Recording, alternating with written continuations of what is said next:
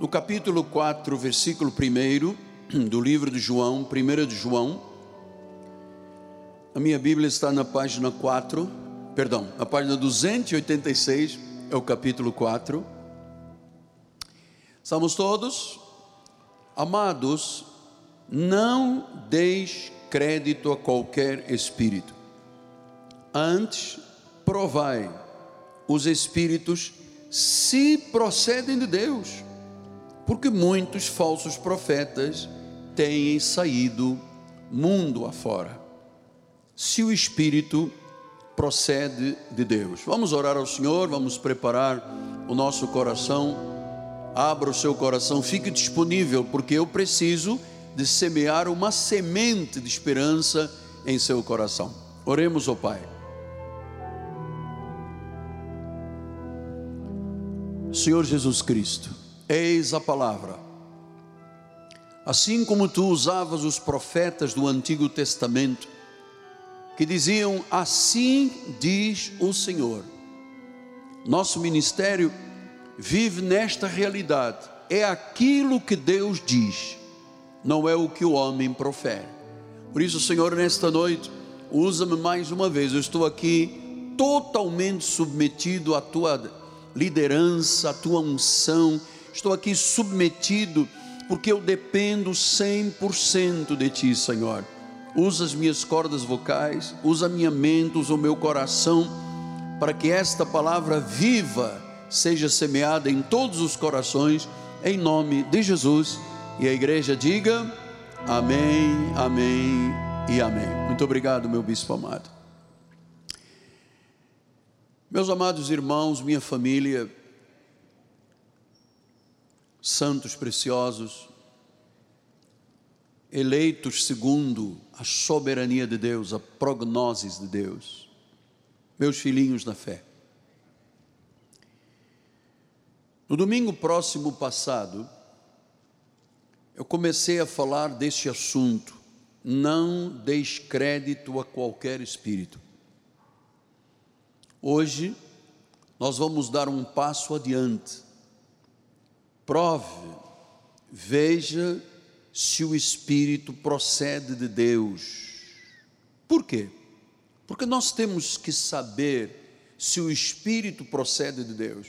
Então João disse: porque muitos falsos profetas têm saído pelo mundo afora.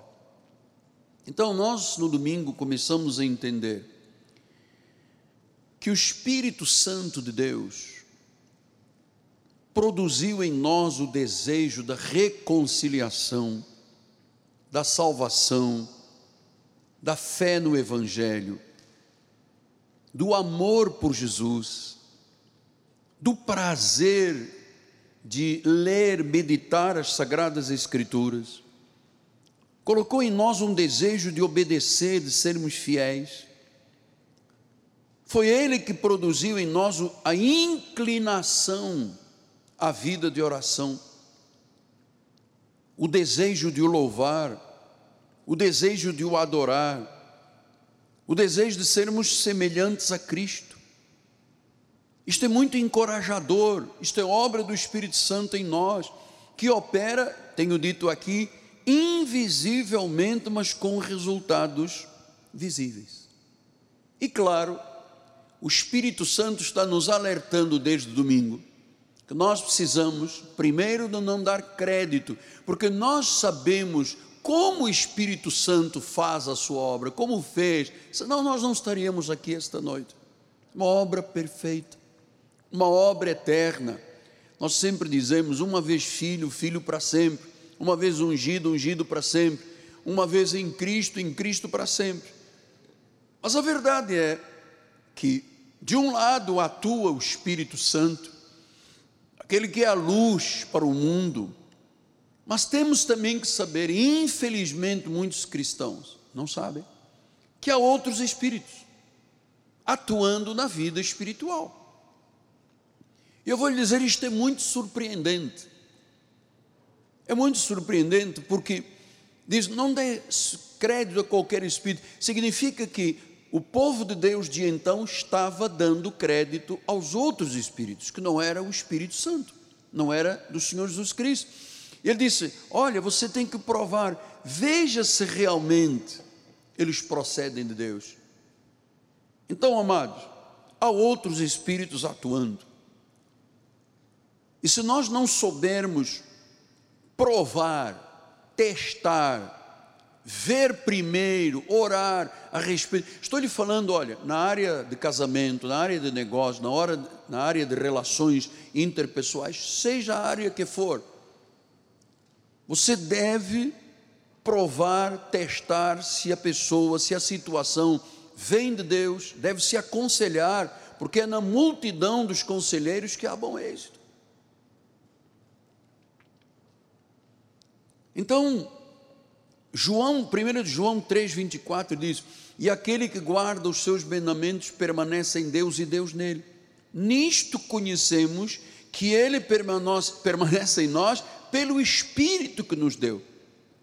Diz que o Espírito Santo permanece em nós.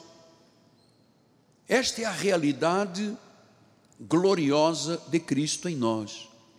A verdadeira obra do Espírito Santo. Nós temos o Espírito. Aliás, Paulo ensinou em Coríntios, diz, ninguém pode dizer que Jesus é o Senhor se não for pelo Espírito. Portanto, para podermos dizer Jesus é o meu Senhor e sermos salvos, é porque o Espírito Santo primeiro veio à nossa vida. Por quê? Porque nós éramos eleitos, predestinados em amor, tínhamos um nome escrito no livro da vida, fazemos parte do coração de Deus desde antes da fundação do mundo, quando Ele nos criou em espírito. Então, esta palavra de João 4 está falando dos perigos mortais dos espíritos imundos. E eu já lhe disse que espírito tem a ver com pessoas. Pessoas que não são de Deus. Pessoas que são anti-Deus. Pessoas que são anticristo. Quando ele diz, não descreta qualquer espírito, você não vê o espírito, é como o vento. Você não vê, não vê de onde ele vem, ele sopra como quer. Então, assim também, o inimigo das nossas almas, a semente da perdição, que só o nosso ministério prega e crê, tem os seus agentes perversos nesta terra, os filhos do diabo os filhos da perdição. Aqueles são espíritos que são contra Deus, são anti-Deus, são anticristo. Ele disse: você não pode dar crédito a qualquer espírito. Você tem que saber se ele vem de Deus. Olha, amado filho, isto é um alerta do Espírito Santo. Isto é um alerta do Espírito Santo. Muita gente evangélica tem caído nas armadilhas do diabo porque não dá tempo de perguntar: Senhor, é este homem, é esta mulher, este empresário, é quem, Senhor, eu oro, peço, mostra-me, revela-me, dá-me uma palavra na Bíblia. Eu tenho que saber testar, provar, para tirar o que é bom. Eu disse no domingo, é como levar o ouro no cadinho ao fogo, as impurezas aparecem. Mas se não for no fogo, o ouro está lá misturado com as impurezas.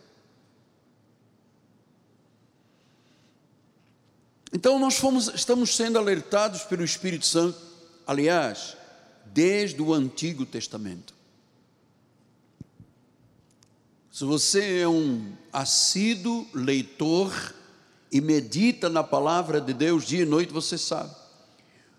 Quantas enganações satânicas que começaram quando? Começaram no jardim do Éden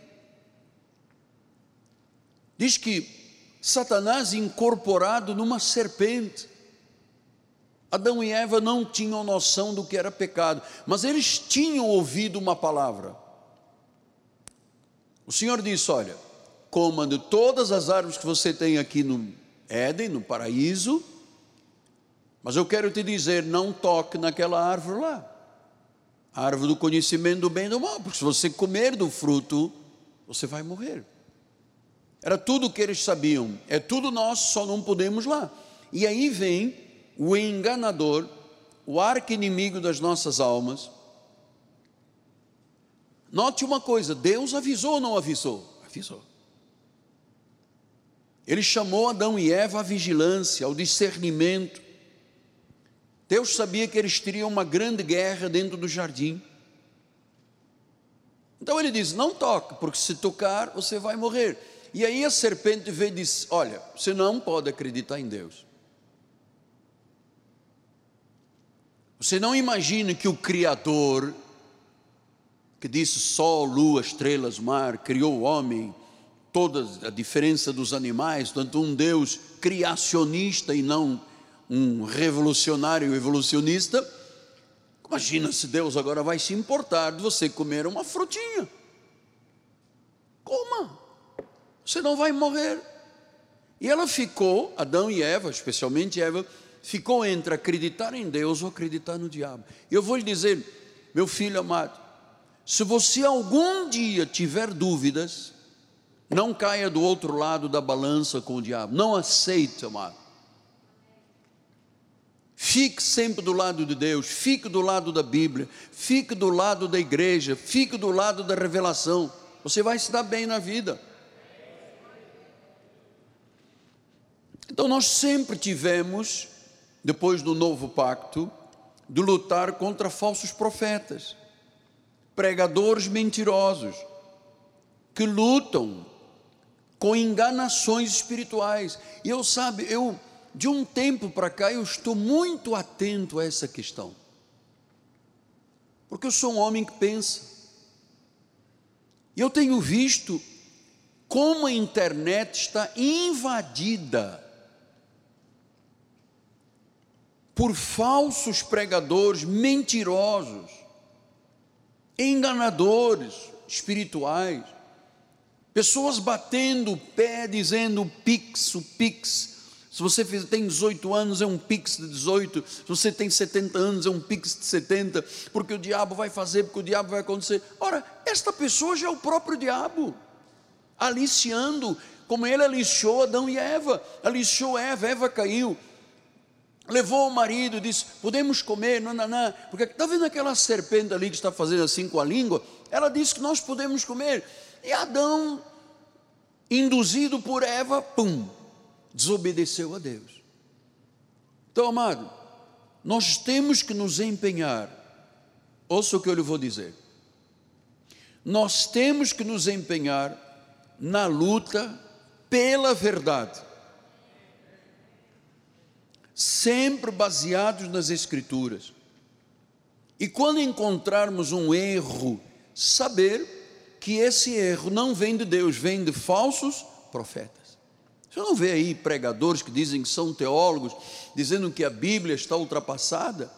Você vê o Papa da Igreja Católica, o Bispo de Roma, dizendo que a Bíblia não serve mais, que eles vão criar um novo livro. Você vê toda uma ordem mundial conspirando contra a Igreja, conspirando contra o cristianismo. Isso é levantado por quem?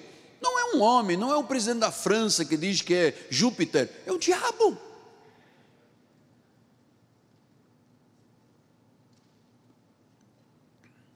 Então, esses movimentos dos falsos profetas sobrevivem como? Atacando os guerreiros da verdade. Olha, até 30 anos atrás, você sabe, tem mais de 42 anos do Santo Ministério. Até 30 anos atrás, antes de começar a revelação, desculpa a expressão acadêmica, eu era Maria, vai com as outras. Eu fazia igual a todo mundo: sai demônio, sai demônio, passa óleo, faz vigília, faz jejum. A partir do momento que eu me tornei um guerreiro da verdade, eu arranjei inimigos por todo lado. Porque eu disse: não, eu não quero viver esse evangelho que perturba, que perverte, que deixa as pessoas inseguras, as pessoas enlouquecidas. Quantas pessoas maltratam, dizendo que são crentes, maltratam o esposo, maltratam as o marido, a esposa, os filhos. Quantas pessoas não sabem nem o que estão fazendo aqui nesta terra, vivem amargurados, entristecidos, porque não conhecem a verdade, porque quando se conhece a verdade, a verdade liberta. Nós somos guerreiros da verdade neste ministério. O único ministério que não se deixou macular foi o nosso. Nunca nos deixar. A nossa fé aqui nesta igreja é pura, é dos eleitos, é virgem, é intacta. Graças a Deus, nunca o nosso ministério se perverteu. Então, os, os movimentos dos falsos profetas sobrevivem atacando a verdade. E aquele que vive a sã doutrina, que vive realmente firme na graça de Deus, sabem que são atacados. Sem esses ataques à verdade, os falsos profetas não sobreviveriam.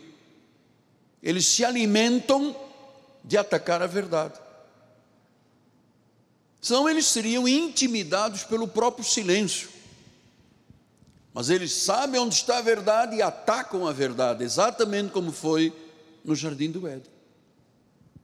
Então, todos os falsos profetas querem calar os verdadeiros cristãos evangélicos. Todos. E eles estão metidos em todos os lugares. Estão metidos no meio do governo, estão metidos em todas as áreas para tentar calar. Hoje há um movimento no mundo inteiro para tentar calar os evangélicos cristãos, aqueles que creem na Bíblia, aqueles que se agarram à Bíblia, aqueles que prestam culto a Deus, aqueles que financiam a obra de Deus, porque a obra de Deus é financiada por quem? Meu dízimo e o seu dízimo, a nossa oferta.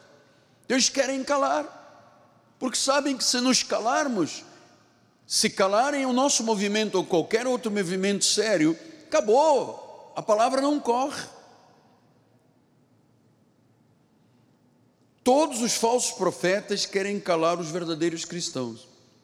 Por isso, João diz em 1 João 4:1, não descreta qualquer espírito, prova, testa se realmente eles procedem de Deus.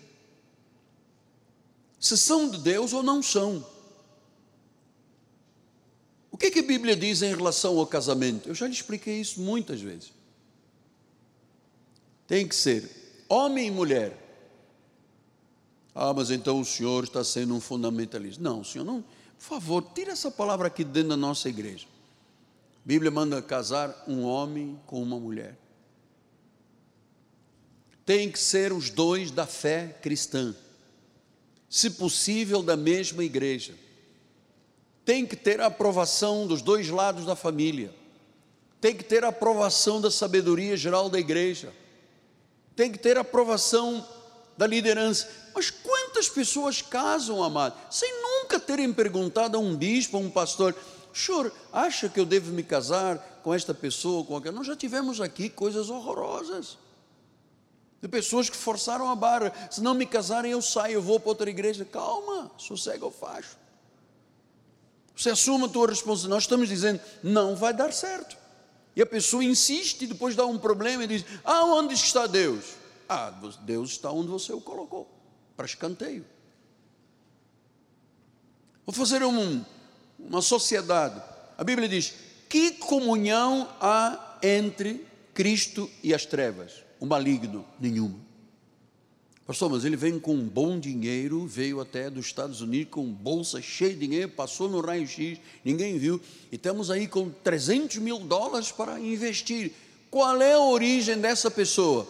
Ah, ele é ligado a uma igreja satânica dos Estados Unidos. E você vai se associar a um indivíduo que é ligado à igreja satânica dos Estados Unidos. Sim, mas ele tem uma índole. Ah, não tem índole de nada, amado. Quem serve a Satanás é de Satanás. Pastor, significa que eu estou com o olho grande? Está, está amarrado o olho grande. Como dizem os outros lá. Então eu tenho que saber, procede de Deus ou não? João está dizendo, não descrédito, não acredite. Não descrédito significa não acredite em todos ou quaisquer. Não acredite em qualquer pessoa sem primeiro passar pelo crivo do Espírito Santo. Então, por que, que eu não devo acreditar ou dar crédito a qualquer espírito? Por que, que eu tenho que ver se procedem de Deus? Porque muitos falsos profetas estão neste mundo. Porque as pessoas não têm a liberdade ou não têm o conhecimento de provar os espíritos. Não sabem como provar, não sabem como testar. Então, veja uma coisa: a verdadeira obra do Espírito Santo exalta a Jesus. Olha como é que eu vejo, versículo número 2: Nisto você vai reconhecer o Espírito de Deus. Todo espírito que confessa Jesus Cristo vem em carne é de Deus. Então já está aqui um sinal. Se a pessoa conhece Jesus e acredita que ele veio em carne para ser o Senhor e Salvador, já é um sinal. Versículo 3: Todo espírito que não confessa Jesus não procede de Deus. Então, se eu estou me unindo a uma pessoa, ou uma empresa, um empresário que não confessa Jesus, ele não é de Deus.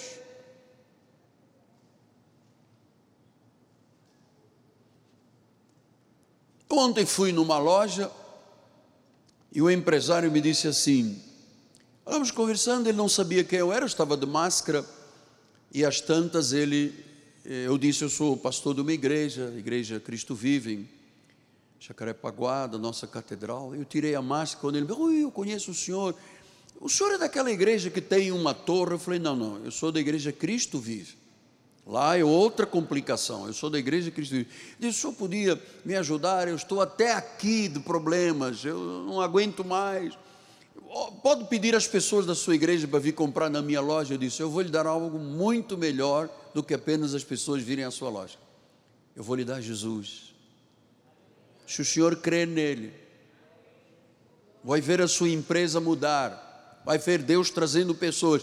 E as tantas, estamos na porta da loja, eu estendo a mão para a loja, em nome de Jesus Cristo, eu abençoo este lugar. E o senhor baixou a cabeça todo envergonhado. Eu disse: A obra está pronta creia em Jesus. Então, se ele diz eu creio, significa que ele é de Deus. Se ele diz, ah, acaba logo isso e vamos embora, não é de Deus.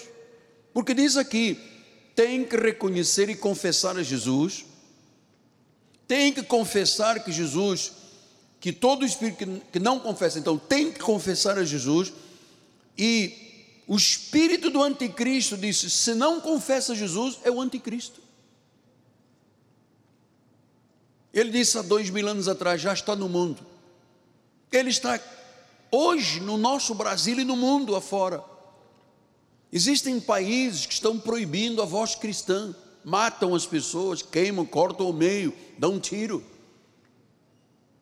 Porque sabem que a pessoa, quando conhece Jesus e o confessa, ele, ele mesmo se ele teve relação, amizade ou qualquer laço com uma pessoa do diabo, uma vez que se ela se converta, sabe que aquela pessoa que não confessa Jesus é da parte do anticristo.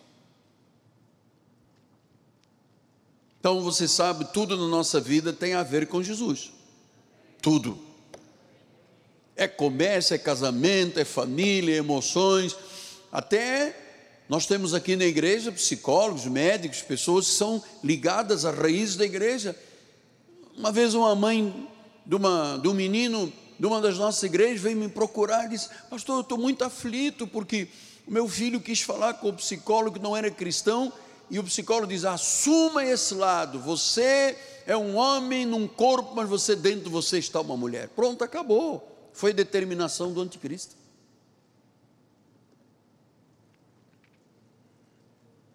Então, quem negar que Cristo é Deus, vem da parte do anticristo. Muitos negam que Jesus foi homem realmente, que ele morreu em nosso lugar, e para morrer tinha que ser homem. Não é verdade? Espírito não morre. Ele morreu em nosso lugar, ele foi 100% homem, 100% Deus. Este é o mistério da piedade. Nossos pecados que estavam em nós foram imputados. E para imputar pecados a alguém tem que ser homem. Jesus viveu como um ser humano. Jesus era totalmente Deus, totalmente humano, ele é Deus. As falsas religiões e os cultos heréticos não creem nisto. Então não podem fazer parte da nossa vida. Pastor, e o amor? O amor. O amor, calma, nós sabemos, você ama as pessoas quando permite ou prega a palavra de Deus, é a tua grande expressão de amor. Se Deus disse que eu não posso ter sociedade com ímpio, o meu amor que vai mudar a estrutura, é que Deus disse não tenha. Se Deus disse que eu não posso avalizar ninguém, Deus disse por quê? Porque você vai perder o amigo e o dinheiro. Está lá em Provérbios de Salomão. Eu tenho que dizer, não posso, faça seguro no banco, não pode. Porque Deus deixou todas as regras estabelecidas. O que é que é um homem de Deus e o que é que é um espírito contrário. Amados, toda pessoa cristã é dominada pelo Espírito de Cristo. Ele exalta, ele glorifica, ele engrandece ao Senhor de forma verdadeira e perfeita. E isto é a pureza do Evangelho, é a graça de Deus. Lembra-se que Paulo disse isso em Romano, em 2 Coríntios, ele diz: Olha, eu receio que assim como a serpente enganou a Eva, sejam vocês corrompidos na vossa mente e se apartem da simplicidade e pureza devidas a Cristo. Se Cristo e a graça de Deus não forem proeminentes, não é obra do Espírito Santo, não é evangelho. João 14, 15 a 17 diz: Se me amais, guardareis os meus mandamentos. E eu rogarei ao Pai, Ele vos dará um outro consolador, a fim de que esteja para sempre convosco. O Espírito da verdade, que o mundo não pode receber, porque não vê, nem o conhece. O mundo não conhece o Espírito de Deus, o mundo não conhece Cristo, até que alguém prega, até que alguém fale, e se levantem os da fé, os que foram predestinados. E disse: Vós o conheceis, diga glória a Deus. Por que, que você conhece? Porque Ele habita convosco e estará em vós. Você tem dentro o Espírito Santo. O Espírito Santo é uma coisa interessantíssima. Ele convence você de uma situação errada, de um pecado, de uma falsidade de uma sociedade, de um casamento. O Espírito Santo que está em vós é o Espírito da verdade. O mundo não conhece, não pode receber, porque não é de Deus, só é de Deus quem ele predestinou. Ele estará para sempre. Uma vez filho, filho para sempre. Uma vez perdoado, perdoado para sempre. Vós o conheceis, diga eu conheço. Então, nosso ministério, o que tem feito há mais de 30 anos, apontar que Jesus Cristo é o Senhor,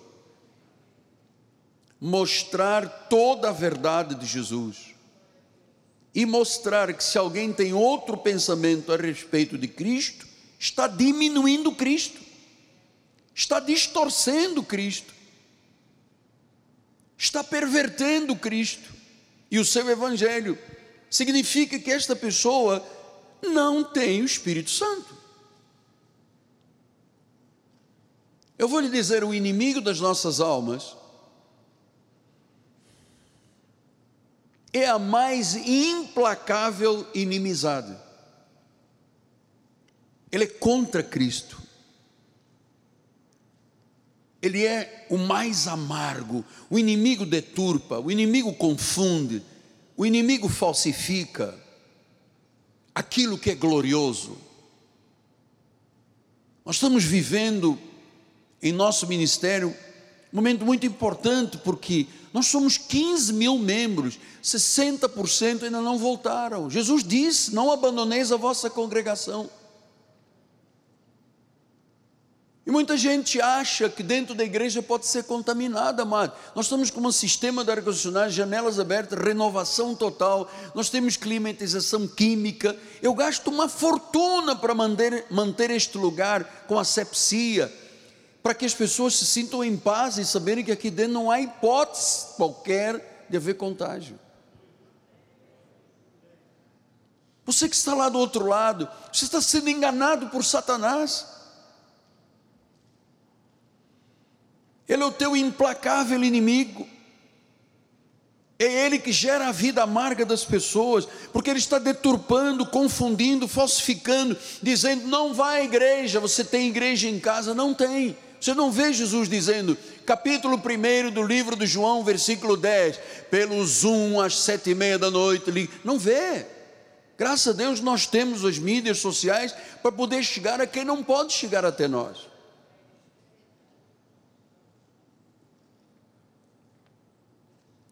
Então o inimigo tenta atrair a atenção do mundo para levar as pessoas para longe de Jesus. A obra verdadeira do Espírito Santo tem que exaltar a Jesus Cristo, tem que exaltar a sua proeminência, tem que revelar a verdade ao teu coração.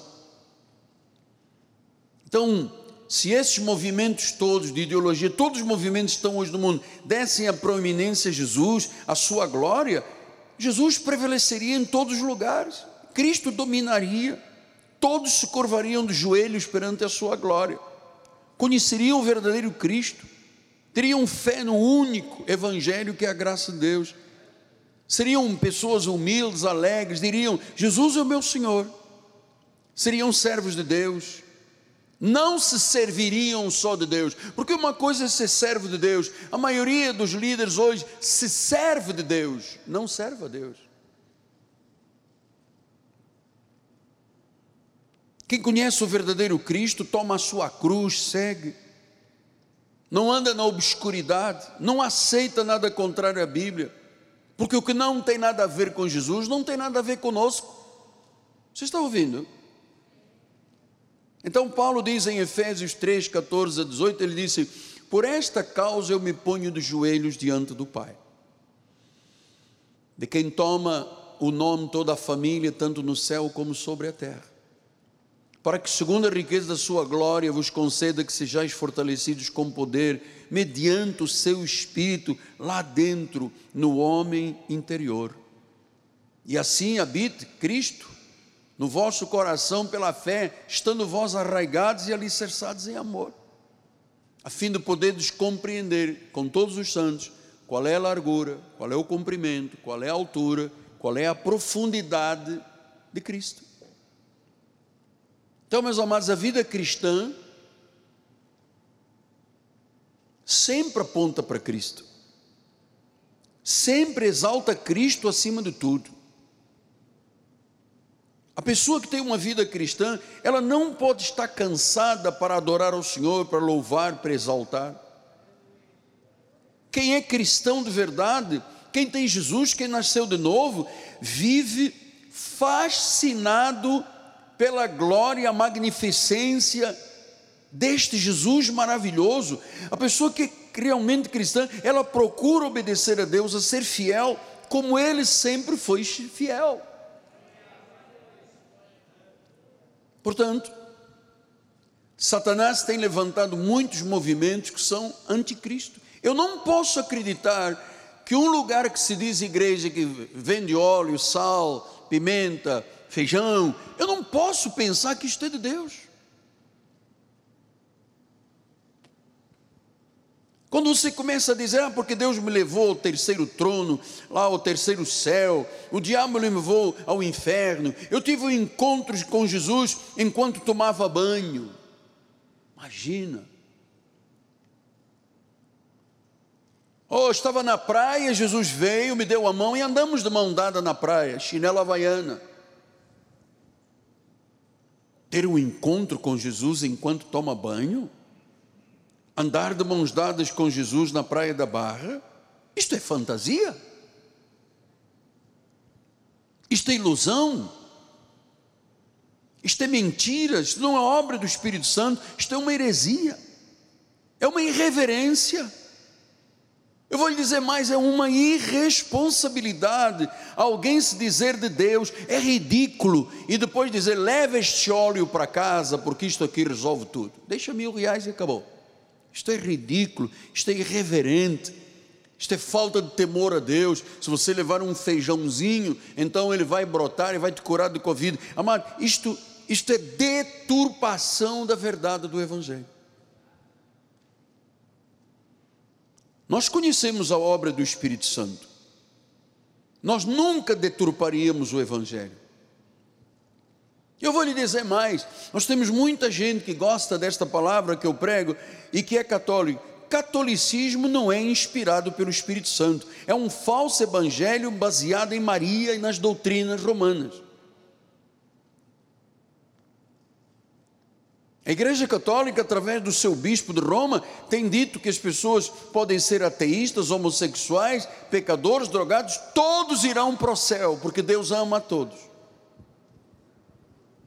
Só pode ser o rei das trevas a estar falando, amado.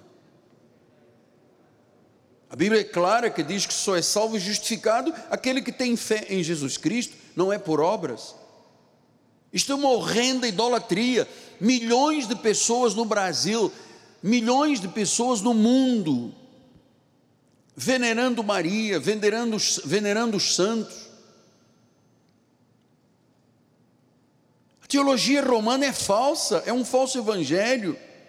Isso está mascarado com o evangelho, cria uma falsa esperança, dizendo todo mundo vai para o céu e se não teve Jesus aqui na terra, teve, você vai para o purgatório e de lá você purga o teu pecado. Não é verdade. A Bíblia diz que cada homem morrer uma só vez, Hebreus 9, 27, e segue-se o juízo. É uma falsa esperança. O que a maioria dos ministérios estão fazendo no Brasil é criar uma falsa esperança.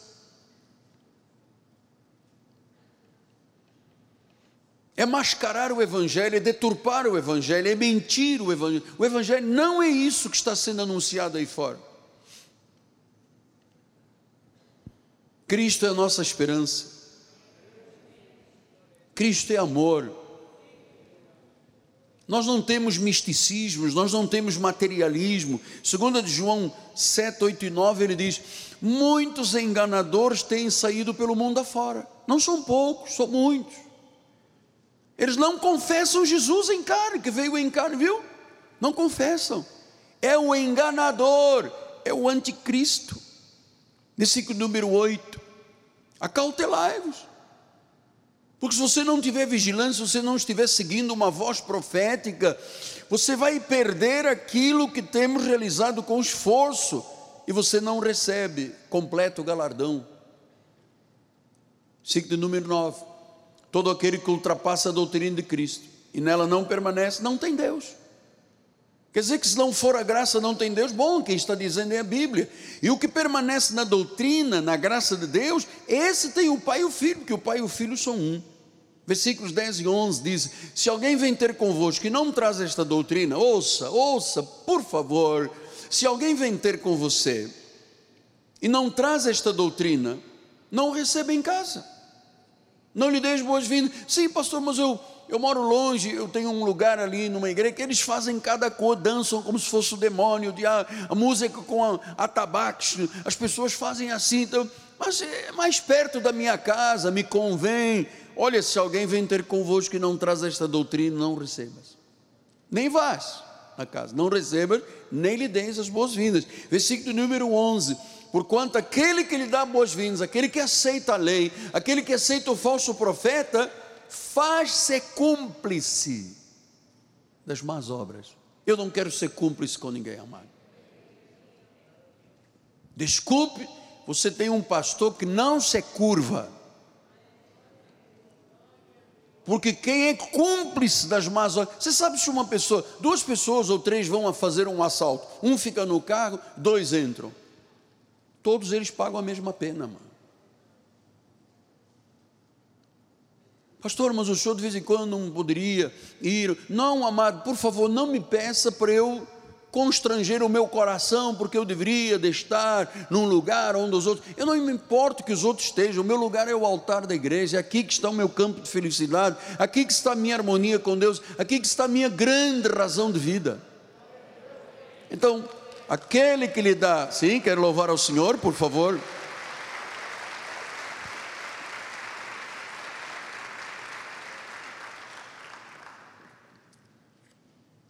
Aquele que lhe dá boas-vindas, aquele que não tem a doutrina é cúmplice com as obras.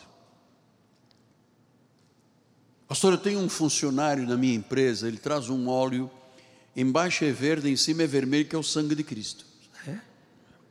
Onde é que ele foi arranjar o sangue de Cristo?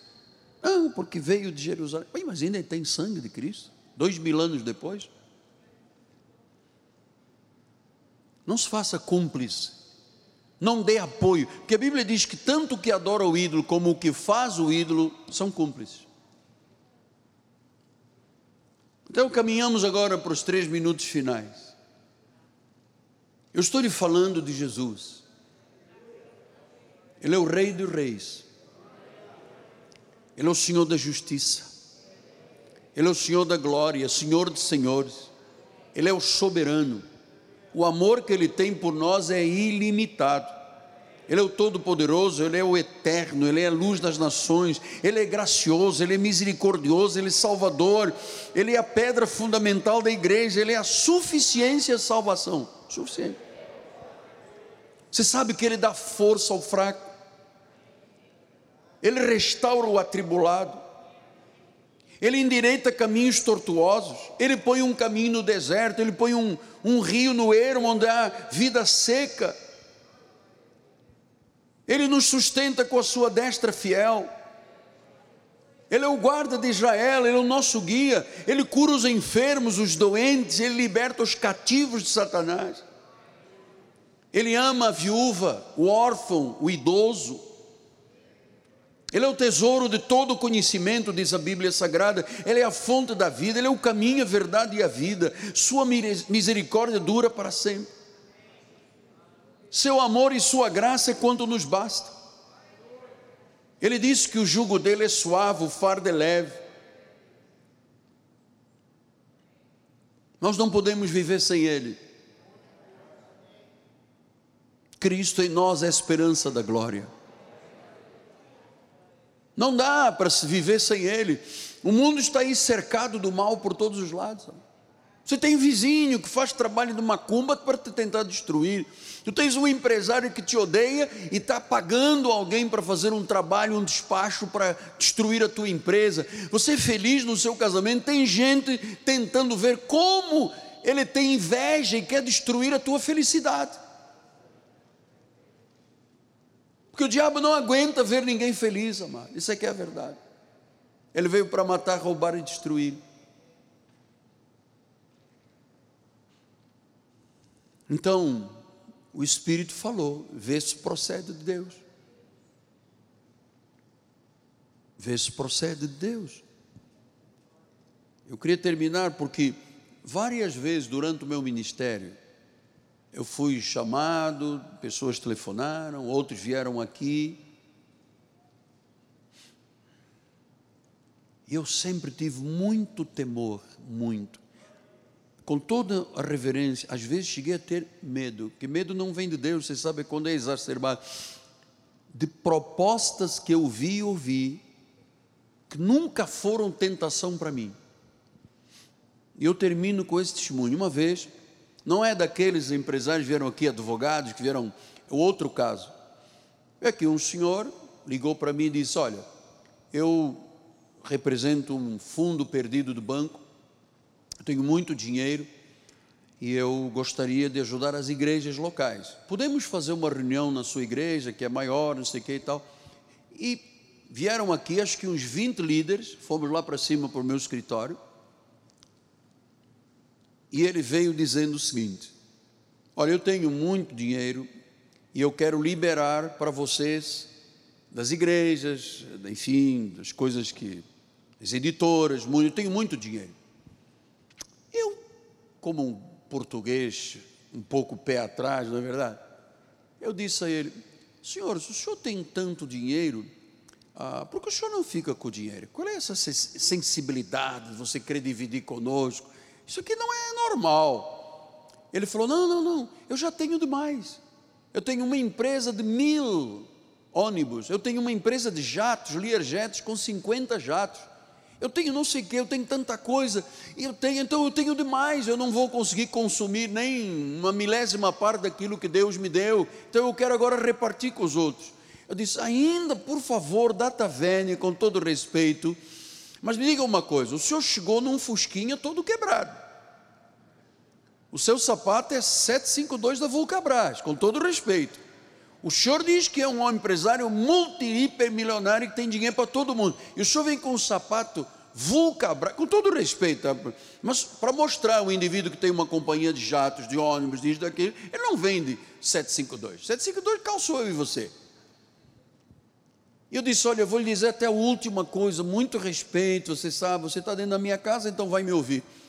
Por que o senhor tem tanto dinheiro e tem tanta falta de dentes? O senhor podia botar uma prótesinha, é barato. Tem gente aqui na igreja que faz. Mil reais, bota todos os dentes, a pessoa fica com um sorriso bonito. Diz, não, porque eu vim num carrinho velho, estou com mal vestido e tal, porque eu, eu, eu tenho medo de ser sequestrado. Eu falei, ah, tá bem, então é uma boa desculpa. E ele começou: Olha, eu tenho tantos milhões para aqui para ali. E, e, as pessoas ficaram muito entusiasmadas. E então ele disse: oh, Se você quiser que eu te arranje 50 milhões, vamos abrir uma empresa agora no Uruguai, você dá 15 mil dólares. E amados, e numa reunião aqui dentro, muitos empresários evangélicos se dispuseram a dar 10 mil, 15 mil dólares para abrir as empresas. E ele pegava o telefone, ligava e falava em espanhol. Mira, temos que fazer isto, aquilo. Então eu comecei a perceber: você abre, hoje é sábado, você está abrindo empresas ao sábado, é muita desconfiança. Amado, e não deu outro. Todos aceitaram. E eu disse: olha, irmão, eu realmente, 50 milhões de dólares, eu vou lhe falar uma coisa, fica para você, dá para os seus netos, para os seus filhos, eu não quero. Passados uns dois meses, amado, começaram a vir os problemas.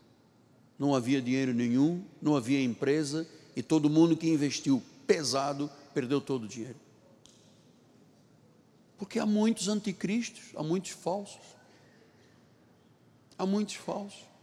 Eu me recordo que um desses empresários depois me ligou e disse: Apóstolo, eu já não tinha nada, eu fui raspar, eu fui pedir a todo mundo, e agora puxou-me o tapete. Eu disse: É, você não viu a minha reação? Sei, pelo olhar, eu desconfiei da pessoa, sabe, pelo olhar, porque você tem discernimento, você olha aquela cara de malandro, sorridente, dizendo assim: vou passar o pé, todo mundo aqui a perna, e todo mundo vai ficar infeliz, e eu vou voltar para a Suíça e vou ficar lá no hotel de cinco estrelas um ano ou dois. Foi o que ele fez. Voltou para a Suíça e ficou no hotel Movenpick, em Zurique, com uma Mercedes alugada e um quarto de cinco estrelas. Uau! Vamos levar esta palavra a sério, gente. Não decreta qualquer espírito, veja primeiro se ele procede de Deus. Porque se eu acreditar e lhe der boas-vindas, eu sou cúmplice das más obras. Pai amado e bendito. Muito obrigado pelo alerta que tu nos mostraste desta esta noite. Obrigado pelo esclarecimento que tu nos dás da irreverência e responsabilidade de pessoas levarem o nome de Jesus ao ridículo. Aqueles estão deturpando o Evangelho. E muito obrigado, Deus, porque nós temos o Espírito Santo. Ele mora em nós, Ele está em nós. É Ele que convence, é Ele que guia, Ele consola, conforta.